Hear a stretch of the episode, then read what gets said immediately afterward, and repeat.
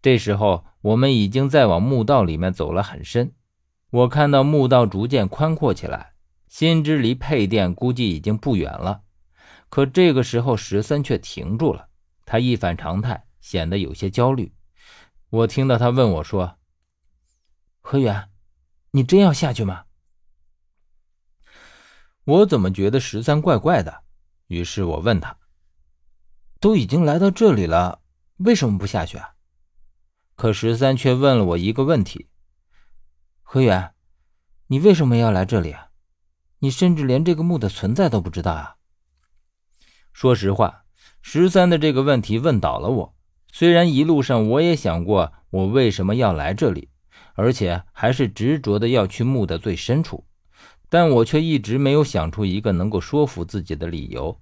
所以现在十三问起这个问题，我竟然无法回答。十三接着问：“何源，如果现在离开还来得及，最起码薛不在，他无法再胁迫你了。”我却没有回答他：“是啊，薛说过小峰已经没事儿。既然这样，我为什么还要下去？难道是我在不知不觉之间已经被这个墓的奇特所吸引？就像十三说的，这个墓的深处就像是有一股奇特的吸引力。”在吸引着我进去，更是有一个声音在呼唤着我。于是我朝十三一笑，说道：“ 受人之托，忠人之事。我既然答应了薛，就没有反悔的余地。若此时跑了，我自己也会看不起自己。”十三看了看我，终于没再说什么。唉，你果然是个倔性子。之后，这里果真如我所想。我们已经来到了配殿，但是乍一看我就知道，配殿和明殿完全不是一样的级别。换句话说，我觉得配殿才是真正的明殿，而明殿只是陷阱罢了。在这个豁然开朗的大殿里，屹立着一座八宝玄塔，塔有七层，每一层都呈八角形，没有一扇窗户，只是用黑色的涂料在每一层上象征性的画出一扇来。正对着我们进来的墓道，在每一层的檐角上各自挂着一个铜铃铛，有拳头大小。七层上去竟也挂了许多，而塔顶上则是一个玉球，一眼看上去就知道是上好的玉石。只是这塔和我一般见过的塔的设计却分外不同。这塔的设计乍一看上去，竟然真有一种在旋转的感觉。它的奇特之处。还在于屋檐上，若从屋檐看上去，像是两座塔被斜着劈开，各自拿去了一半，再拼凑起来的。屋檐中间刻意制造出来的间隙，就恰好造成了这种错觉。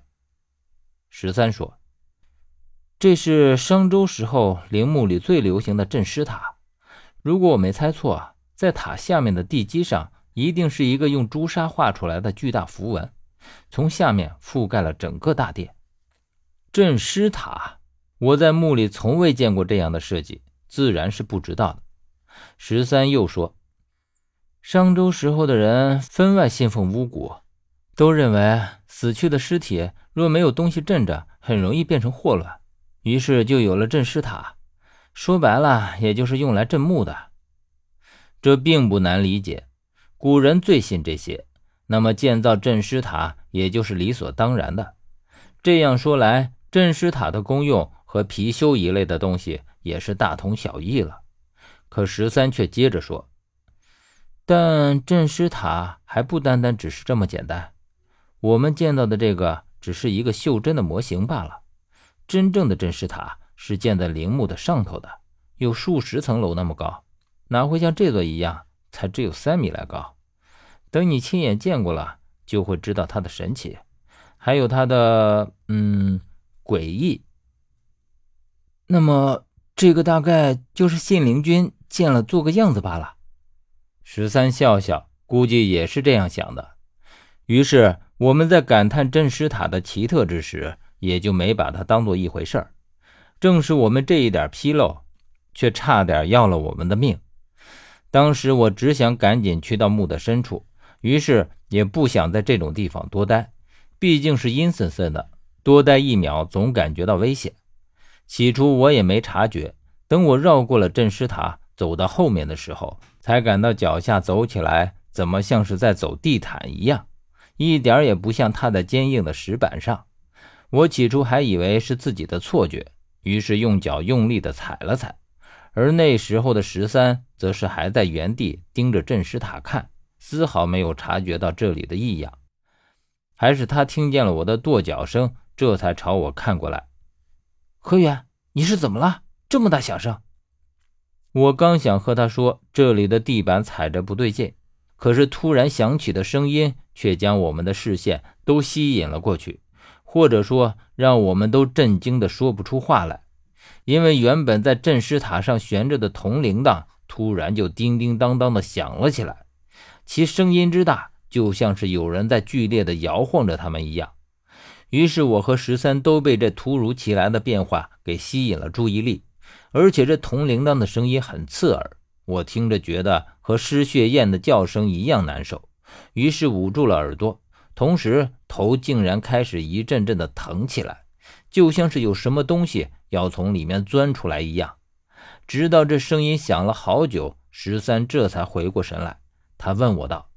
何远，你动了里面的什么东西？我只觉得整个人难受的厉害，耳边竟是铜铃铛的响声，也没听清十三朝我说了些什么，于是用自己也听不见的声音回答他：“这里的地板有问题，踩着很软。”可我看十三的样子，像是根本没有听到一样，他焦急地看着我，我只看到他张合着嘴唇，似乎是在说着什么，可究竟在说什么？我却什么也听不见，而且这时候，我除了觉得耳边全是铃铛的声音之外，脚下的地板也开始震动了起来。而这种震动却不是地震的感觉，反而更像是共振。我这时候心里只有一个念头，那就是赶快离开这里，